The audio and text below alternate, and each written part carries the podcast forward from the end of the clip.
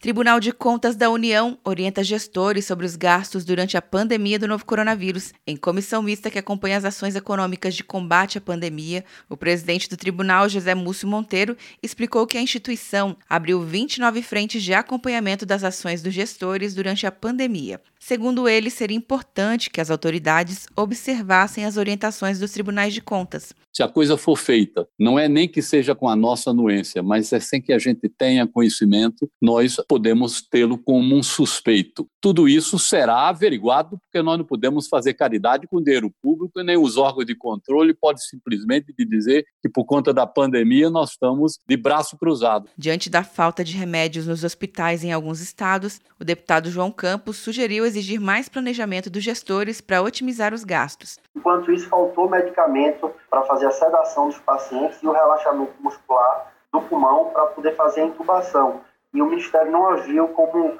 um regulador de estoque nacional. O Tribunal de Contas já abriu 62 processos durante a pandemia. Alguns deles apurou o recebimento do auxílio emergencial por militares, investiga sobrepreço na contratação de serviços de telemedicina pelo governo federal e a pertinência da compra de cloroquina para pacientes de Covid-19. Na próxima terça-feira, o ministro da Saúde, Eduardo Pazuello, será ouvido pelo grupo.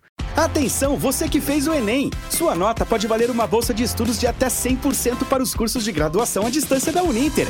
Isso mesmo! Até 100% de desconto em mais de 90 cursos. Transforme seu futuro. Acesse o site e inscreva-se agora. Uninter, a melhor educação à distância do Brasil. Uninter.com De Brasília, Luciana Castro.